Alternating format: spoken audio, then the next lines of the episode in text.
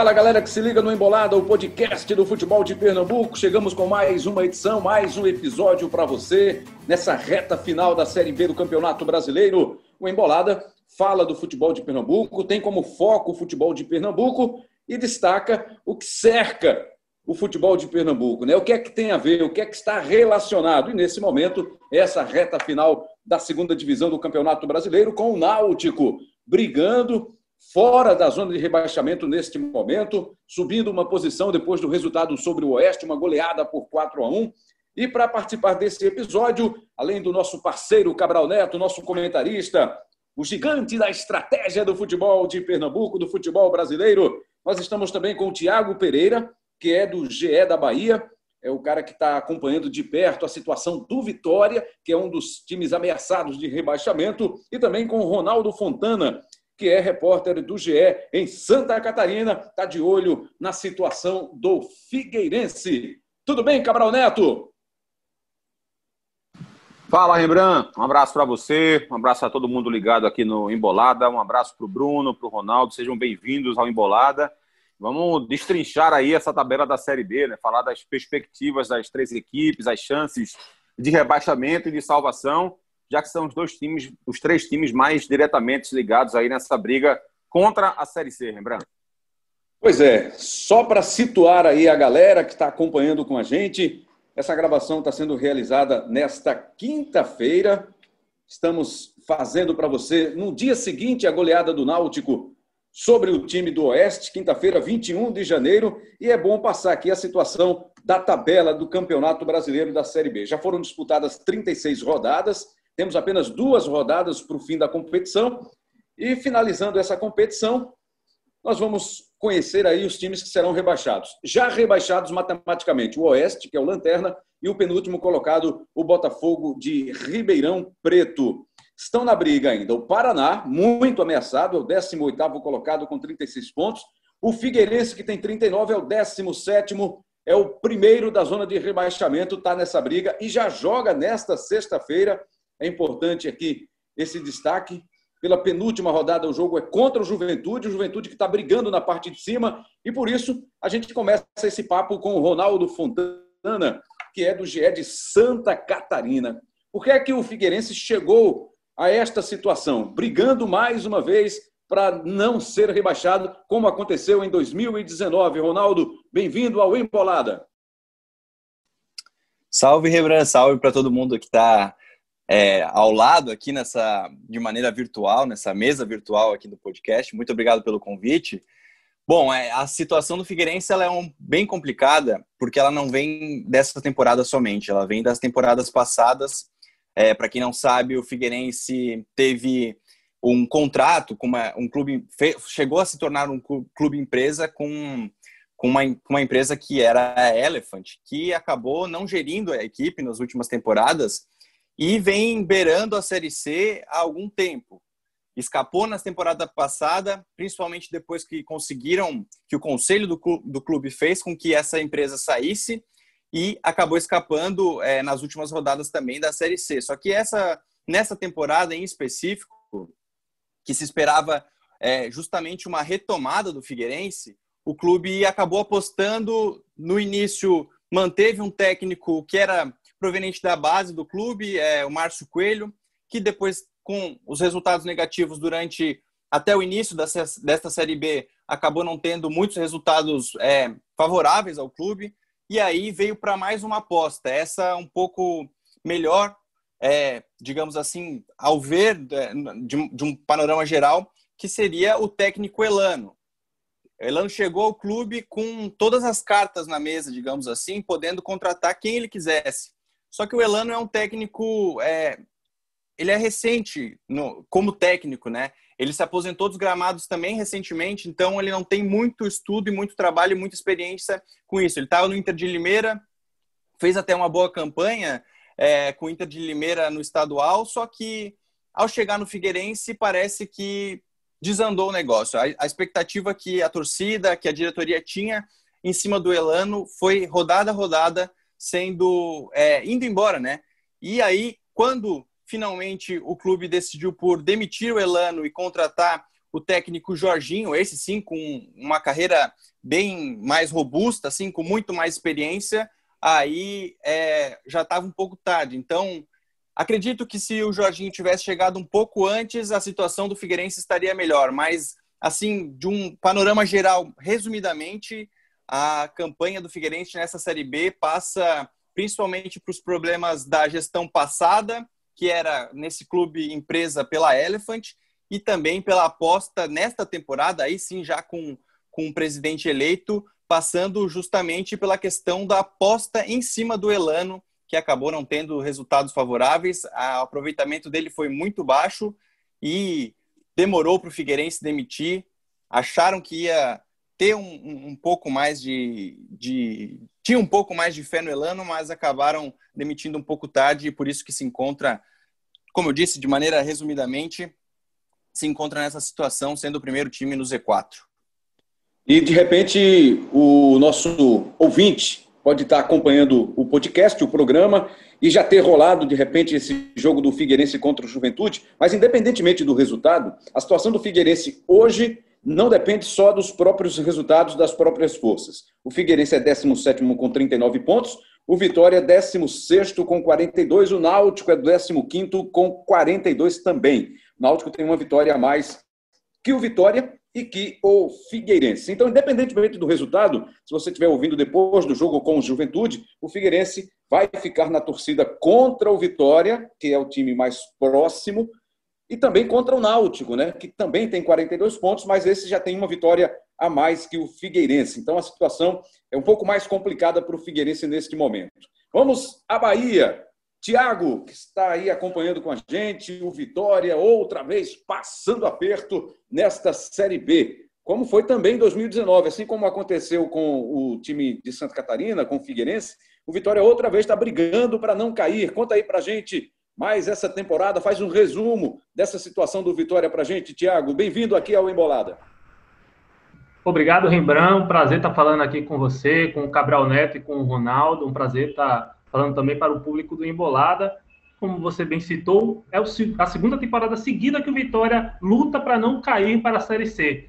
E no bingo do rebaixamento, o Vitória ticou quase todas as casinhas. Trocou bastante de técnico, começou a Série B com o Bruno Pivetti, foi para o Eduardo Barroca, teve o, o Rodrigo Chagas como interino, aí depois foi para o Mazola Júnior, que ficou só quatro jogos, foi demitido. E agora o Rodrigo Chagas, que foi interino, assumiu efetivamente o clube desde o início do ano, comando Vitória. Dívidas, Vitória tem a rodo. Recentemente o Vitória antecipou 3 milhões de um banco, foi para o Conselho Deliberativo, aprovou, pegou 3 milhões de um banco para pagar salários e ainda assim deve salários.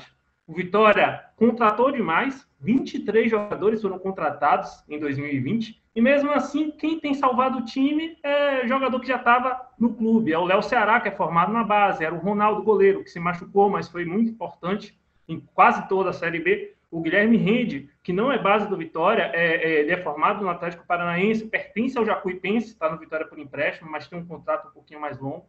É, são jogadores que já estavam no clube é, o Vitória abusou dos erros mais uma vez, não aprendeu, é, é o aluno repetente e que está repetindo os mesmos erros que cometeu é, para ir na recuperação ano passado. Ano passado não, a gente está em 2021, mas parece que a gente está em 2020. Que repetir que cometeu em 2019. É, é um time frágil, empata demais, não tem uma defesa segura, principalmente na bola parada. Dos oito gols levados em 2021, quatro foram de bola parada, 50%. É um time que, é, para um time que está na situação que está, abusa demais da sorte.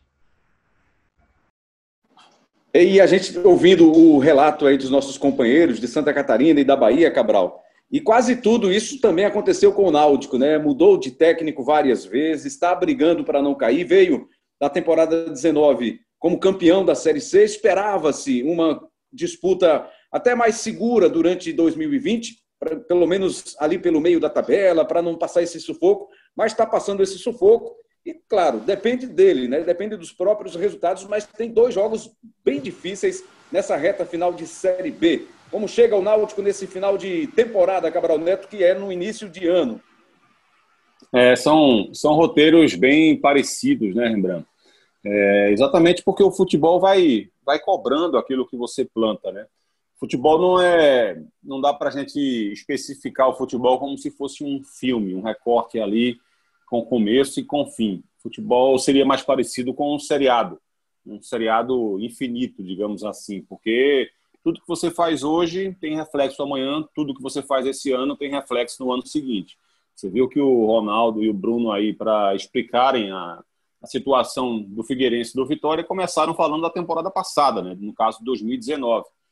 Quando as duas equipes já tiveram dificuldades e deficiências financeiras, tiveram problemas políticos, tiveram problemas de formação de elenco, ambos lutaram contra o rebaixamento.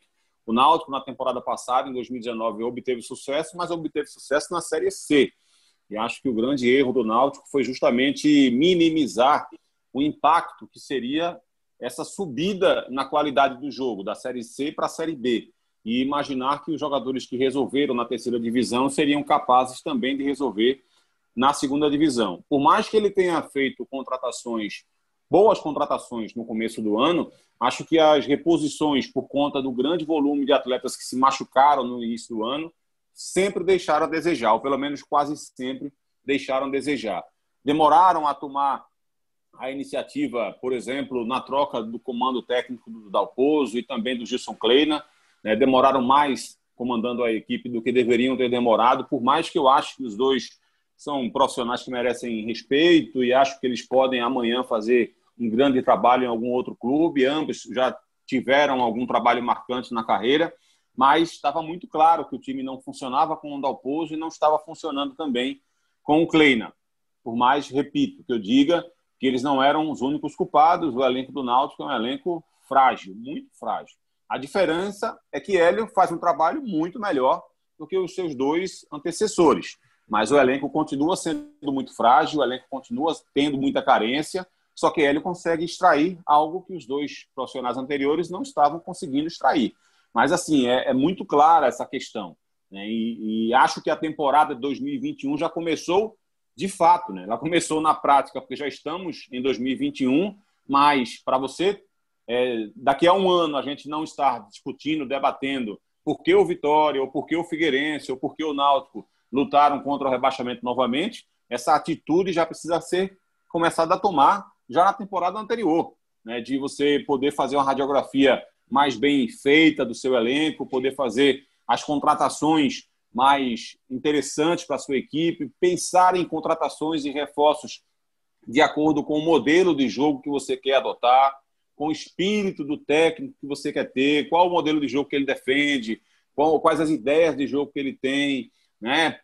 Se eu tenho um treinador, por exemplo, eh, que vai investir numa equipe para pressionar a saída de bola do adversário o tempo inteiro, eu não posso ter zagueiro lento, por exemplo. Né? Eu tenho que, que ir no mercado e ter zagueiros rápidos, zagueiros ágeis, zagueiros velozes, porque é uma obrigação praticamente de quem quer fazer uma marcação pressionando o adversário. Né? Porque se o adversário consegue romper essa primeira linha de marcação, o zagueiro tem que ser rápido para poder fazer uma interceptação ou para ficar no mano a mano com um atacante quase sempre veloz ou mais veloz do que ele e ele possa fazer um desarme. Então, tudo isso tem que ser pensado, tudo isso tem que ser construído com antecedência. Não adianta ficar lutando para salvar a temporada em novembro, em outubro, em dezembro, porque tem hora que não vai dar tempo. Né? E a gente está vendo aí que para um dos três não vai dar tempo. Ou não vai dar tempo para o Náutico, ou não vai dar tempo para o Vitória, ou não vai dar tempo para o Figueirense. Né? E exatamente essa queda, é, essa, esse, essa ida para a Série C de um dos três, tem é reflexo claramente do que vem acontecendo, não nesse mês de janeiro, não no mês passado, não no mês retrasado, mas na temporada passada, desde 2019. Então, por isso que esse reflexo é tão importante e por isso que o planejamento de uma equipe é tão fundamental, Rembrandt. Agora, Ronaldo, o que é que o Figueirense projeta para essas duas últimas rodadas? Que tem esse jogo contra o Juventude já, né? Nesta sexta-feira e na última rodada, um jogo em casa, mais um jogo complicado contra a Ponte Preta, que a situação da Ponte também não é das melhores, matematicamente ainda está na briga pelo acesso, mas dificilmente vai conseguir chegar à última rodada com muitas chances de acesso. mas é um time duro que endurece em determinadas situações. E qual é a projeção, então, do Figueira para as duas últimas rodadas? Como é que você tem acompanhado isso aí? Qual é a repercussão junto ao staff, aí aos jogadores, da maneira que você consegue né, se aproximar dos jogadores, que hoje em dia é mais virtualmente do que tudo? Como eu disse antes, Rembrandt, é, a chegada do Jorginho, é, ela, ela foi assim de suma importância para o Figueirense, porque o futebol em si ele tem uma parte psicológica muito grande por parte dos atletas, porque não adianta tu ter o Neymar no teu time se o Neymar não está motivado para jogar a partida. Então, quando você coloca uma escala menor, isso tende a ser até muito mais importante falando de uma série B, né? Então, com a chegada do Jorginho, é, ele conseguiu fazer com que todos os jogadores lutassem por esse objetivo muito de uma forma muito mais aguerrida do que se via eles jogando com o Elano no comando. Então, desde a chegada dele, é, na estreia contra o Cruzeiro, por exemplo, foi uma das melhores partidas do Figueirense na temporada, porque é, foi justamente na estreia do Jorginho, foi uma das melhores partidas do Figueirense na temporada. Então, esse baque da chegada dele foi muito grande. Para essas duas partidas remanescentes, não se pode esperar outra coisa. É lógico que na última rodada contra o CRB, o Figueirense foi goleado por 5 a 1 a maior goleada da temporada que o Figueirense sofreu, mas acho que até essa goleada é, partiu muito desse, é, desse ponto, justamente do Figueirense querer, é, de qualquer forma, a, vitória. O, o, o, Jorginho, eu acompanhei ele um pouco no início do ano no estadual, porque ele treinou por aqui o Juventus de Jaraguá e fez uma campanha muito boa pelo Juventus de Araguá aqui no, no Campeonato Catarinense, chegou até a eliminar o Figueirense na, na ocasião, ele sempre mostrou essa, essa imposição de botar o time atacando a, a, todo custo, por mais que a gente saiba que até em meio de pandemia os jogadores é, estão com a parte física não tão boa quanto deveriam. Então, para essas duas partidas, é, Figueirense pode se esperar do Figueirense e o que é, tem demonstrado nos últimos jogos, desde a chegada do Jorginho, principalmente, é essa vontade de atacar e buscar o gol a todo custo. É, a equipe que é, tem o quarto pior ataque da competição, desde a chegada do Jorginho, só não marcou em duas oportunidades, mesmo perdendo algumas partidas. Então, para ter essa noção, o, o Figueirense melhorou muito. É, se eu pudesse falar, acho que quase que 100% de melhora com a chegada do Jorginho. O problema é que esse confronto dessa sexta-feira é contra o Juventude, que está brigando lá em cima no alto da tabela, é o quinto colocado com apenas um ponto de diferença para o CSA. Então, o, Juventude também vai, vai dar tudo e vai jogar uma final. Esse que é o principal problema do Figueirense, além de não contar somente com os seus próprios resultados, porque nas últimas rodadas acabou perdendo pontos importantes, principalmente para o Oeste, que já rebaixado acabou vencendo o Figueirense, é, Figueirense fora de casa. Então, Figueira vai precisar vencer essas duas partidas e, no meu ver, e é o que se faz uma conta, principalmente contar com os resultados paralelos do Náutico, porque o Vitória vai pegar dois é, adversários que já não tem mais o que brigar na tabela, enquanto o Náutico, na última rodada, vai pegar o CSA brigando lá em cima. Então, vai ter que vencer essas duas últimas partidas, fazer o dever de casa e torcer para que o CSA, pelo menos, dê uma ajudinha lá no final, na última rodada, para que aí sim escape do rebaixamento. Mas, de uma forma assim, projetando a, a, as partidas do Figueirense muito nisso, buscando gol a todo momento, uma, um, um, time muito físico, mas também tomando cuidado porque na última rodada contra o CRB acabou não dando certo essa projeção, por mais que continue dessa forma atacando a todo momento, acabou levando a goleada. Então, vai ter esse, esse equilíbrio de tomar um pouco de cuidado porque vão ser duas finais, mas com certeza o Figueirense vai buscar o ataque a todo momento e é o que o Jorginho tem implementado. Ô, Rembrandt, Bom, o, é... o Vitória conseguiu um grande resultado na rodada passada, né, que foi a vitória lá em Campinas sobre o Guarani por 2 a 1 e aí vem agora enfrentar o Botafogo de Ribeirão Preto, que foi rebaixado matematicamente com os resultados da rodada. E antes de passar a palavra aí ao nosso Tiago, ao Tiago Santana, Cabral Neto. É que eu queria só é, me intrometer nessa análise do Figueirense, Porque o Figueirense é, me deu a impressão em, em um momento, com o Jorginho já, de que poderia escapar do rebaixamento. Poderia escapar, ele ainda pode, claro, mas ele poderia uhum. escapar do rebaixamento até com uma tranquilidade maior. É, acho que essa questão é, pontuada né, pelo, pelo Tiago agora há pouco aí falando sobre, sobre a equipe do Figueirense, ela foi muito, muito feliz. O, o, a formação do elenco do Figueirense ela foi tão complicada para o trabalho do Jorginho que a gente viu em vários momentos. Ele, ele por exemplo, ele teve que encontrar uma solução para lateral direita jogando com um atacante nessa posição, que foi o Everton Santos.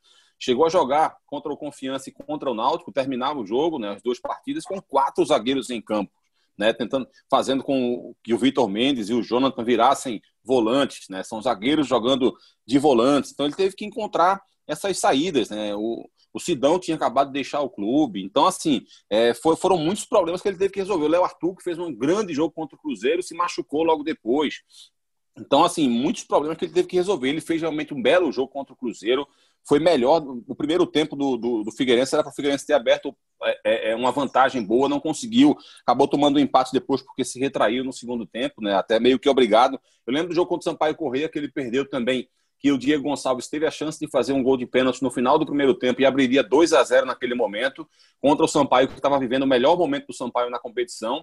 E aí não conseguiu fazer 2 a 0 deixou o Sampaio vivo, o Sampaio virou o jogo. E a partir daquele jogo contra o Náutico, quando ele venceu aquele jogo, que é até difícil de, de fazer uma análise mais tática do jogo, porque estava chovendo demais em Florianópolis. Foi aquele jogo em que o Jonathan fez aquele golaço de, do meio-campo, né? O campo muito encharcado, então muitos, muitos passes errados. Enfim, não foi um jogo para se analisar taticamente, mas ele venceu o Náutico ali, emendou uma sequência de três vitórias consecutivas, é, e aquilo deu uma, uma falsa ilusão de que o time, a partir dali, iria, iria de fato corresponder melhor, né? E fez um belo jogo na sequência contra o América Mineiro. O Figueirense foi muito bem contra um adversário duríssimo. O América é um dos melhores times do campeonato. É, e ele fez um jogo muito bom. Né? É, é, que perdeu o jogo para o América, é verdade, por 2 a 1 mas deixou aquela impressão de que salvaria. Né? O Rodolfo acabou vacilando, tomou um, gol que seria defensável. É, foi justamente aquele jogo que quebrou essa invencibilidade, né? essa sequência de três vitórias consecutivas. E aí depois o time acaba oscilando, perde para o Oeste, como foi bem citado aí pelo Thiago, é, a derrota para o Oeste, acho que abalou demais a pontuação da equipe e também é, a confiança, depois toma um 5 a 1 do CRB. Né? E aí você meio que pôs, jogou por água abaixo aquela, aquele bom momento do Figueirense. E agora, sem dúvida, a situação do Figueirense, para mim, me parece a mais complicada nesse momento da análise dos três. Né? Olhando para o que o Náutico vem jogando, olhando para a tabela do Vitória, olhando para o, o abalo do Figueirense, depois de tomar um 5 a 1 e vendo os dois jogos que ele vai ter, né, tendo o Juventude pela frente, que está diretamente brigando por acesso. E na última rodada, se a Ponte Preta chegar viva, a situação do Figueirense fica realmente muito complicada. É, então, acho que o, que o que pôs a perder o trabalho do Jorginho especificamente, acho que o Jorginho poderia ser a salvação do Figueirense. Todos os erros que a gente apontou aqui, que o Thiago já falou, que eu também me referi, poderiam ter sido salvos de fato pelo Jorginho, que voltou a fazer um trabalho bom, né? Fazia cinco, seis anos que ele não fazia um grande trabalho a nível nacional. E ele conseguiu fazer isso agora no Figueirense. Mas aí essas duas derrotas contra o Oeste e contra e essa goleada contra o CRB, acho que vão ficar bem marcantes, aí vão ficar martelando na cabeça do Jorginho, do elenco do Figueirense e certamente de sua torcida também. Estamos com Cabral Neto, com Ronaldo Fontana, com Tiago Pereira. Estamos analisando essa reta final de Série B, essa briga para escapar do rebaixamento. Ronaldo falando para a gente sobre o Figueirense, Tiago contando as histórias do Vitória. E é sobre o Vitória que a gente fala agora de novo. Tiago, essas duas últimas rodadas animou um pouco mais o torcedor do Vitória, o rubro-negro baiano, com o rebaixamento antecipado do time do Botafogo, que vai ser adversário já nessa rodada, na terça-feira da próxima semana. E na última rodada tem o Brasil, que está ali no meio da tabela, que já não tem aspiração nenhuma no campeonato. Tiago Pereira. Anima, mas nem tanto, né, Rembrandt? Porque o, o torcedor do Vitória é, é, meio desconfiado com esse time. É, o torcedor do Vitória está escolado com o quanto o Vitória pode decepcioná-lo. Afinal, desde 2016, o clube briga contra rebaixamentos. Subiu em 2015 da B para A, em 2016 e 2017 escapa ali no limite do rebaixamento para a Série B em 2018 cai. Ano, em 2019, como a gente bem lembrou, briga contra o rebaixamento para a Série C esse ano de novo. Então o torcedor do Vitória confia, mas com uma pulguinha atrás da orelha, porque não é bom apostar todas as fichas no Leão, não. É, o Vitória realmente, como foi dito, pega dois adversários que vão cumprir tabela. O, o Botafogo é, de Ribeirão Preto foi rebaixado ontem. Ontem, quarta-feira, que eu me refiro, para você que está ouvindo o podcast aí é, no fim de semana ou no início da semana. É, e o Brasil de Pelotas está no meio da tabela, já não briga por acesso, já não briga por rebaixamento. É, o problema é o Vitória é, conseguir extrair do próprio time força suficiente para vencer esses rivais que são franco-atiradores. O Botafogo já não tem mais nada a perder, o Brasil de Pelotas também não. É, o Vitória tem uma ingrata missão de encontrar pela frente adversários, ao mesmo tempo que é vantagem você ter adversários que já não brigam por nada, é ruim também, porque esses adversários entram sem tanta responsabilidade é, com a tabela de classificação. Cabral, diante disso, olhando as duas últimas rodadas da Série B, o Náutico é quem vai ter mais complicações pelos adversários.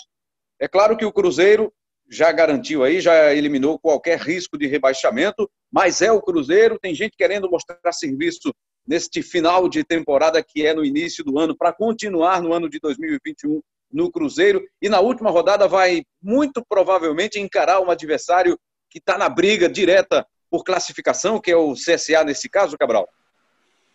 Lembrando, antes de, de, te responder, deixa eu pedir desculpa aqui para o Thiago e para o Ronaldo, rapaz. Enquanto eu estava falando aqui do, do, do, Figueirense, eu citei o Thiago. Na verdade, o Thiago é o nosso jornalista lá da, de Salvador, né? Que está aqui trazendo essas informações, essas ótimas informações de análise do Vitória. E o Ronaldo foi quem tinha falado sobre a equipe do Figueirense, então peço desculpas aí aos dois. Onde eu falei Thiago, leia-se e ouça é, Ronaldo, tá? E, é... e, se você falou Bruno em algum momento, não tem problema. O Bruno Mesquita está com a gente, está editando o nosso episódio, o nosso podcast também, está valendo. Vamos nessa, é, hoje, a, hoje a análise foi tentando imitar o Ronaldinho Gaúcho, né? olhando para um lado e jogando a bola para o outro, mas deu para perceber que o meu talento não é igual ao do, do Ronaldinho Gaúcho, não. Né? Ou é, mais recente, ô Cabral, mais recente o Yuri Alberto contra o São Paulo também fez um gol desse aí, hein? Alá Firmino, Bat... né? Alá Firmino. Bah, né? golacinho. Se eu faço, tá se eu faço isso, Cabral?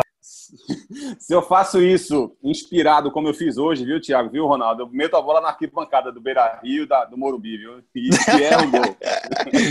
tá certo. Mas olha Mas... só. É... Diga lá. Não, não, ia dizer que sem problema algum, imagina. Estamos aqui para falar sem, sem, sem, sem nenhum problema no erro do nome. Valeu, Ronaldo. Olha, é, Rembrandt, Sinceramente, eu ainda acho que a, a, a sequência do Figueirense ainda é um pouco pior. E, e, acho isso porque essa rodada agora ela já pode ser a definitiva, né? a decisiva. Eu acho que o jogo. O Náutico, por exemplo, pegar o Cruzeiro, é claro que é um jogo pesado. É em qualquer momento vai ser um jogo pesado. Mas o fato do Cruzeiro não estar mais brigando, e os jogadores do Cruzeiro e o Filipão meio que comemoraram, até acho até que foi um, um discurso muito menor do que o Cruzeiro merece ter. Né? E eles meio que comemoraram a permanência da equipe na Série B, né? o fato de não. Eu acho que isso, esse relaxamento que pode acontecer na equipe pode, de alguma forma, influenciar na atitude da equipe no jogo e, de alguma forma, digamos assim, ajudar, entre aspas, a equipe do Náutico que pode entrar em campo, já vai saber do resultado do Figueirense, e se esse resultado do Figueirense for um resultado ruim, vai ampliar ainda mais a motivação do Náutico para esse jogo. E se por acaso não estiver decidido, né, a permanência do clube não estiver decidida nessa próxima rodada, mesmo enfrentando o CSA, que está lutando por acesso, mas o Náutico vai jogar nos aflitos, onde tem se mostrado forte demais nas mãos do Hélio dos Anjos. Já o time do Figueirense, ele vai enfrentar um Juventude nesse momento, está jogando um futebol evidentemente bem melhor do que o do Figueirense, lutando por acesso. Né, por mais que ele tenha perdido sua dupla de ataque, né, dois jogadores importantes na Série B, o Alberto e o Bruno, que saíram é, para disputar a Série A, mas o time meio que se reconstruiu novamente e tem jogado bem, assim, está na, na, luta ainda né, por acesso, tem vencido jogos importantes. E na última rodada, podendo pegar a Ponte Preta ainda também com chance de acesso, por mais que eu acho que a Ponte Preta é, dificilmente vai estar nessa luta, dificilmente vai subir de divisão, mas se eles chegarem com chance matemática para isso, vai evidentemente ter essa motivação. Então, eu ainda acho que a tabela do Figueirense ela parece ser mais dura. Além disso, o Náutico, nesse momento, me passa a impressão de ter um futebol mais consistente. Enquanto o Figueirense venceu só. É... venceu um jogo apenas nas últimas cinco rodadas, o Náutico foi derrotado só duas vezes nas últimas dez. Né? Então, isso me passa a impressão de um time mais consistente. O Náutico fez só dois jogos ruins nas mãos do Hélio, contra o Confiança e contra a Ponte Preta. De resto, mesmo quando perdeu ou quando empatou, o time foi muito competitivo, conseguiu jogar de igual para igual contra a América Mineira e contra a Chapecoense nesse, nesse recorte dos últimos jogos. Né? Então, assim, eu, eu vejo o Náutico com mais condição técnica e tática hoje do que o Figueirense. Além do fato, claro, de estar com três pontos a mais. Então, acho que em, em relação à tabela, a situação do Figueirense ela me parece um pouco mais complicada que a do Náutico. E, claro, a tabela do Vitória é a, a melhor possível nesse momento. Né? Vai enfrentar aí o Botafogo e num jogo, inclusive, que vai ser o primeiro jogo do Botafogo já rebaixado, né? porque o Botafogo foi rebaixado nessa última rodada com essa vitória do Náutico. Então, ele vai entrar em campo pela primeira vez já rebaixado, e isso, claro, que causa impacto na equipe, que de repente já pode começar a estar pensando no Campeonato Paulista, né, porque não tem mais o que fazer no Campeonato Brasileiro, e depois pega um Brasil de Pelotas também sem, sem, sem o que fazer, digamos assim, no campeonato. Então é claro que a tabela da, do Vitória é a melhor possível. Agora, o futebol jogado pelo Vitória, hoje, dos três, é o menos confiável é, desses, três, desses três times né, que estão brigando aí contra o rebaixamento, o Vitória é o que tem um futebol menos confiável. Mas tem uma ótima tabela pela frente e tem três pontos a mais do que o Figueirense. Então, acho que isso é, me causa a impressão de que, por mais que o Vitória tenha, tenha apresentado defeitos, né, ficou seis, seis jogos sem vencer, seis rodadas sem vencer, tem problemas graves no elenco. Né? O Ronaldo está fazendo falta, a equipe, o César não passa a mesma segurança, o Vico, que é importantíssimo aí, né? Tá com Covid, ninguém sabe se ele vai conseguir jogar na última rodada, né? deve ficar fora contra o Botafogo, ninguém sabe se ele vai conseguir jogar na última rodada. O Guilherme Rende, que é outro jogador importante para a equipe, também se recuperando.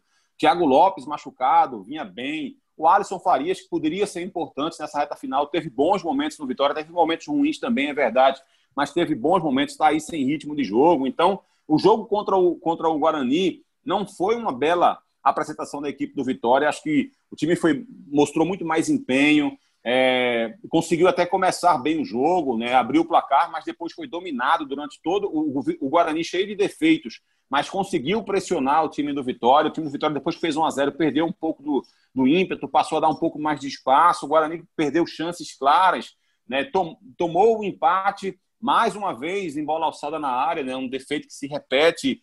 É, tinha tido aquele gol contra o Havaí uma semana antes e uma semana depois toma um gol, uma jogada bizarra da defesa da equipe do, do Vitória, que é algo preocupante. O time melhorou um pouco no segundo tempo, o Guarani também caiu de rendimento por conta dos desfalques que tinha. Léo Ceará perdeu duas chances incríveis, né? cara a cara com o goleiro. A segunda, inclusive, que deu origem para o gol de, de, escanteio e a expulsão do do Lucas Crispim, que foi fundamental para a equipe do Vitória. Né? O Fernando Neto abusando de errar. O Guarani tentou pressionar, mas ali no segundo tempo o Vitória com um a mais já conseguiu controlar melhor. Então, assim, não foi. O Vitória não saiu de campo com aquela impressão de virou a chave, de a partir de agora está tudo bem. Não. Eu acho que a possibilidade de permanência do Vitória está em dois fatores fundamentais. Primeiro, o aspecto de estar com três pontos a mais, faltando só duas rodadas, e essa é uma vantagem fundamental para a equipe e a tabela que vai ter. Eu acho que isso abre uma perspectiva, uma possibilidade muito boa de permanência. A projeção atual, Rembrandt, é de 43 pontos salvar. Como é que se chega nessa projeção? Você pega a pontuação atual do 17º colocado, vê o aproveitamento dele e aí é, faz uma conta para, com esse aproveitamento, com quantos pontos a equipe estaria ao final do campeonato. O aproveitamento do Figueirense hoje, que é o 17º colocado, de 36%, indica que o rebaixado pode chegar a 42 pontos. Então, para se salvar, você precisa fazer 43, né, de forma segura e sem precisar de critério de desempate. Então, nesse momento, nesse momento do campeonato, tudo depende. Se o Figueirense vencer, por exemplo, seu próximo jogo, esse número já muda um pouco. Mas nesse instante, pelo aproveitamento que tem o 17º colocado, que é o Figueirense, a projeção atual é do time se salvar com 43. Ou seja, caso se mantenha essa pontuação, um empate para o Náutico e para o Vitória será o suficiente para a equipe subir. Para o Figueirense, ele vai ter que vencer é, um jogo e pelo menos empatar o outro para chegar a esses 43. E se mudar esse ponto de corte, ele ainda assim pode não se salvar com esses quatro pontos. Então, a situação do Figueirense, de fato, é muito delicada e acho que isso ajuda demais, auxilia demais o Vitória, mesmo que o Vitória não passe toda essa confiança nesse momento.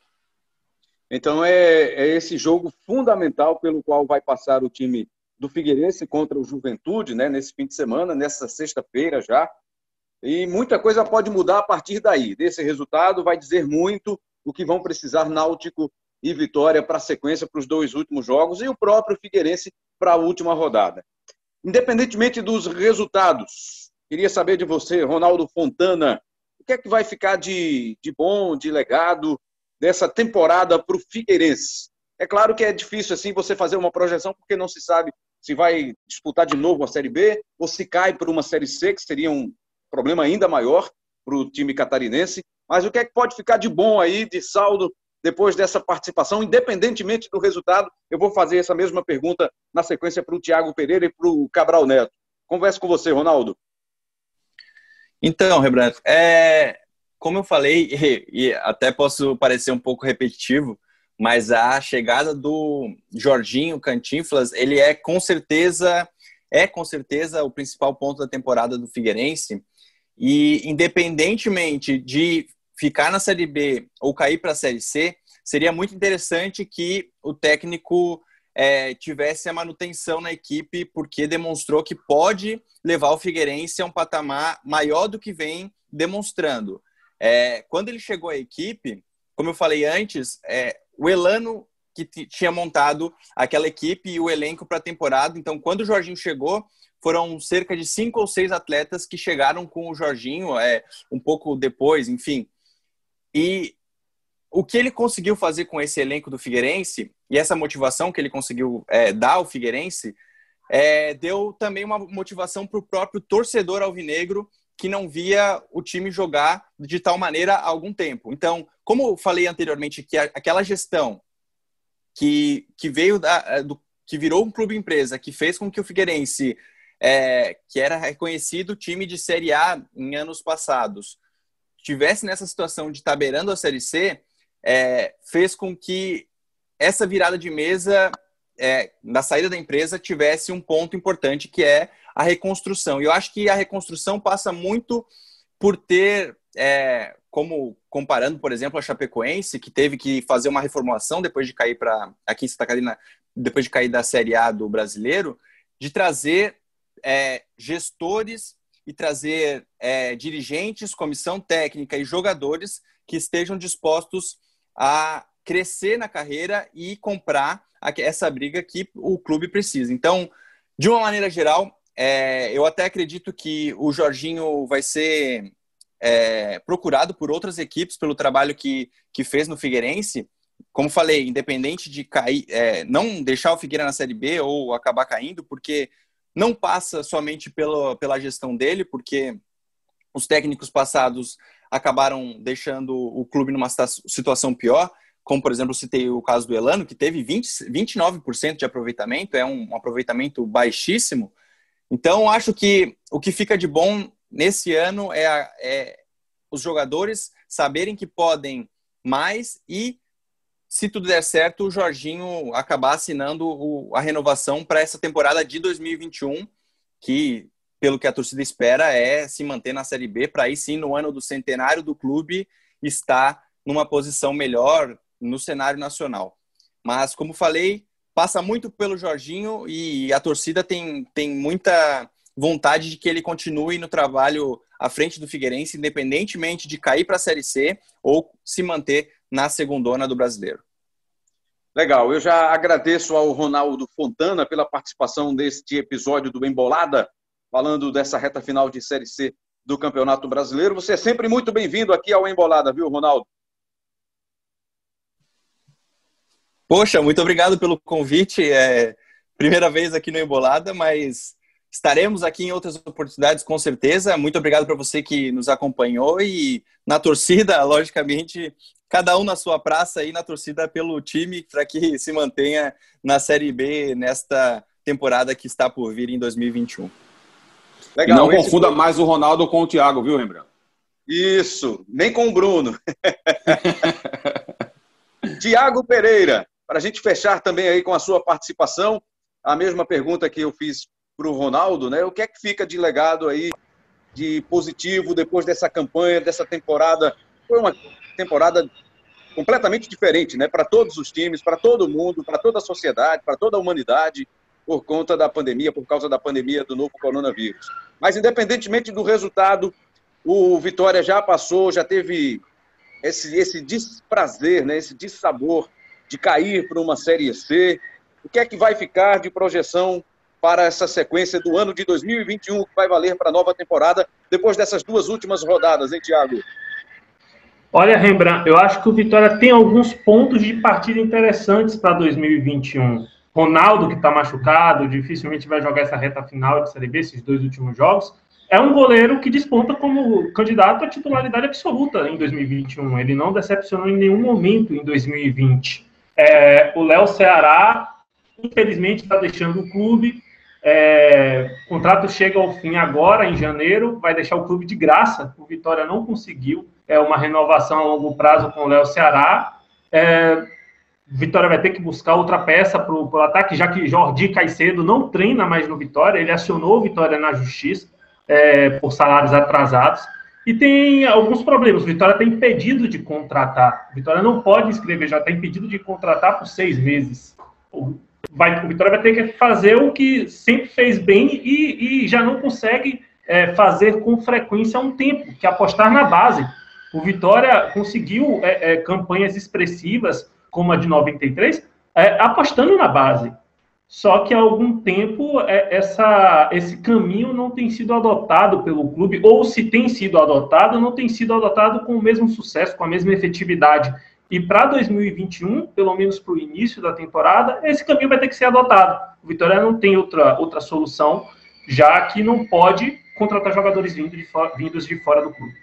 Quero agradecer aqui mais uma vez ao Tiago Pereira é, pela participação. Um abraço aí aos amigos da Bahia, como também aos amigos de Santa Catarina. Tivemos a participação do Ronaldo Fontana em Santa Catarina e também do Tiago Pereira. Volte sempre, Tiago. As portas do Embolada estão abertas, hein? Eu sei que você participa também, né, do Baba, que é muito legal, o podcast do futebol baiano. Mas o Embolada, o futebol de Pernambuco também, o futebol do Nordeste aqui à sua disposição. É isso aí. Estou à disposição também. Aceito convites. Quando quiser minha participação, estou aí. Vou falar com o pessoal também para te convidar para o Segue o Baba para você fazer uma participação especial no nosso podcast. Essa, essa tabelinha entre Bahia e Pernambuco.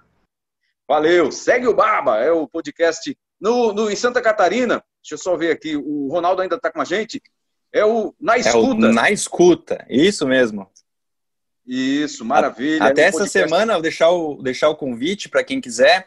A gente falou com o Alan Ruschel, sobrevivente da tragédia da, tragédia da Chape em 2016, que retornou ao clube em 2020 e acabou sendo tendo um papel principal, um dos papéis principais e sendo peça-chave da equipe nesse acesso em 2020 e ainda brigando pelo título da Série B. Maravilha, o podcast dos catarinenses tem o Segue o Baba, o podcast dos baianos e o podcast pernambucano é o Embolada. Para a gente finalizar, Cabral Neto, também queria que você falasse aí desse, desse Náutico que está encerrando a temporada 2020 barra 21, comecinho de 21, mas que vai ficar para a temporada 2021, né? independentemente aí do resultado que o Náutico vai conquistar. A tendência, a projeção é que o Náutico consiga permanecer na Série B agora para 2021, mas o que é que deve ficar? O, o Ronaldo falou sobre o Jorginho, né? o bom trabalho do Jorginho no comando do, Figueirense, que apostaria numa continuidade para que ele pudesse dar sequência a esse trabalho. No Náutico seria a permanência do Hélio de alguns desses jogadores que acabaram se destacando também nesta temporada, Cabral? Olha, Rembrandt, acho que tem dois aspectos aí que o Náutico precisa abordar. É... Primeiro, aprender com o erro, algo que precisa aprender com o erro e algo que precisa aprender com o acerto. O erro, que foi a montagem do elenco. É, o Náutico não pode cair de novo nessa falsa impressão, é, caso se confirme a permanência dele na Série B, de que está tudo bem e de que o elenco se recuperou. Não, não se recuperou. É, o Náutico vai precisar se reforçar, precisa estar atento ao mercado. Eu, eu combato muito essa análise, já falei aqui em outros emboladas, é, essa falsa impressão, esse lugar comum de que todo mundo repete: a Série B é muito fraca, a Série B é muito ruim. É, como é que o time pode não subir numa Série B dessa? A Série B desse ano é a pior dos últimos anos. Todo ano a gente ouve que a Série B desse ano é a pior dos últimos anos. E eu discordo frontalmente de quem diz essa, é, esse tipo de, de, de frase. É, é, claro que não dá para comparar a Série B com a Série A, óbvio. Né? A segunda divisão da Inglaterra não se compara com a Premier League. A segunda divisão da Alemanha não se compara com a Bundesliga. E é assim no mundo todo. É óbvio que é assim. É, mas existe sim um cartel, digamos assim, de bons valores na Série B. Existe na Série C também.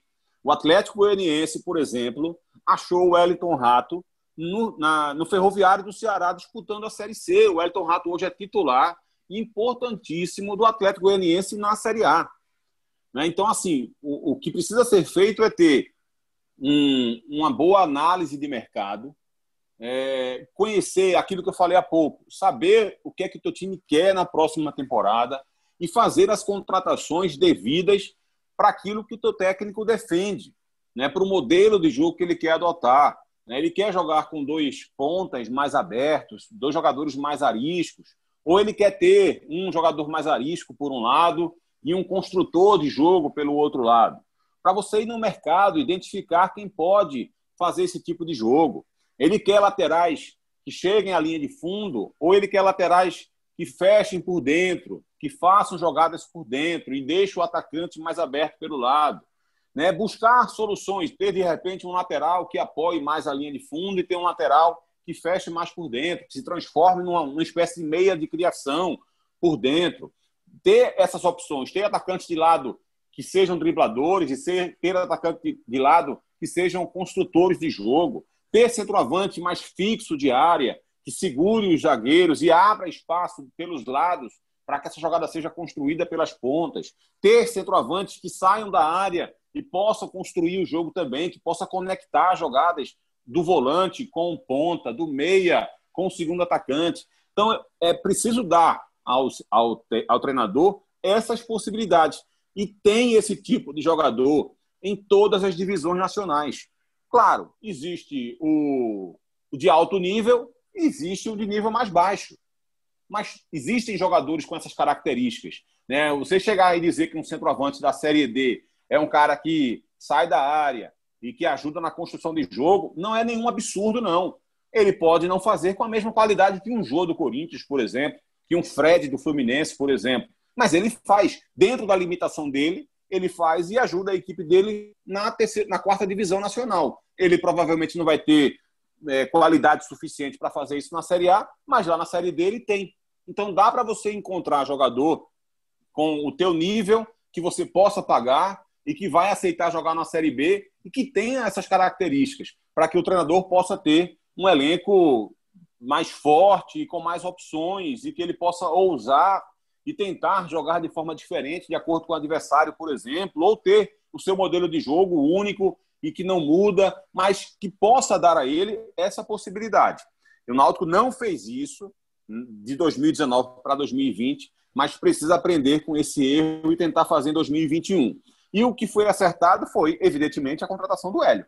Né? O Hélio faz um baita trabalho e acho que o Hélio não merece ficar no Náutico com esse time. Eu acho que o Hélio tem que ficar no Náutico. O Náutico tem que fazer todo o esforço possível para manter o Hélio e ele não merece ter que quebrar a cabeça novamente, como teve que quebrar nessa reta final da Série B, né, de ter essa limitação. Eu acho que o trabalho que ele exerceu é, foi suficiente para você perceber que ele merece ter mais material humano para poder trabalhar, ter melhor matéria-prima para poder trabalhar, para poder pensar o jogo de forma diferente, para poder ousar mais, para poder é, fazer o Náutico ser mais forte no próximo ano e não ter que viver sempre no limite né, a cada jogo, a cada rodada. Até porque isso se sustenta numa reta final do campeonato. Mas para você sustentar esse, esse tipo de, de engajamento do, do elenco para o ano inteiro, sempre jogando no limite, sempre tendo dificuldades, sempre tendo problemas, sempre tendo jogadores machucados, você tendo que encontrar soluções a cada jogo, a cada rodada,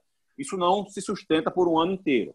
É, se sustenta na reta final da competição, como está se sustentando e como foi suficiente para o Náutico chegar ainda com uma boa chance de permanência, mas pode não ser suficiente para o ano todo. E aí, daqui a pouco, Rembrandt, daqui a um mês, dois meses, três meses, a cobrança em cima de ele não vai mudar, vai ser a mesma, independente é. do que derem a ele. Aí o que vai acontecer? A gente vai estar aqui fazendo uma embolada, discutindo: o Hélio tem que cair, o Hélio tem que ser demitido, o Hélio não presta mais, o trabalho do Hélio é ruim. Se você não der a ele um mínimo de matéria-prima suficiente para ele poder exercer o trabalho dele bem feito, vai ficar complicado e a gente vai ficar sempre girando, girando, girando no mesmo ciclo é, que, que prejudica tanto o futebol nacional, André. Tá falado, assina embaixo, Cabral Neto. Valeu, meu amigo. Mais uma, né? E essa foi bem legal também aí, destacando essa reta final de Série B, agradecendo de novo aí aos amigos Tiago Pereira, Ronaldo Fontana, Cabral Neto. Aquele abraço e a qualquer hora pode pintar um episódio novo do Embolada, Cabral. Valeu, Rembrandt, um abraço para você. Muito obrigado ao Tiago, muito obrigado ao Ronaldo. Bom demais a participação dos dois aqui. É, força pro, na escuta e para o Segue o Baba, dois grandes podcasts aí da nossa, do nosso GE, para a galera sempre sintonizar, sempre ficar ligada aí. Um abraço para o nosso Bruno também, né, que nos ajudou aí na edição. Um abraço, Rembrandt, tamo junto e embolado. Valeu, Cabral! Agradecendo também ao Bruno Mesquita, responsável pela edição do nosso podcast, o Embolado 83, que você pode baixar e ouvir a qualquer hora, em qualquer lugar, a qualquer momento, fazendo o que você quiser através da sua plataforma de áudio digital ou diretamente no ge.globo barra embolada. Produção de Daniel Gomes, o craque que joga em todas as posições, o CEO Lucas Fittipaldi, que está as merecidas férias Coordenação de podcasts de Rafael Barros, gerência de podcasts do GE de André Amaral. Valeu demais, um grande abraço. A gente se encontra a qualquer hora aqui pelo podcast Embolada. Valeu, até a próxima.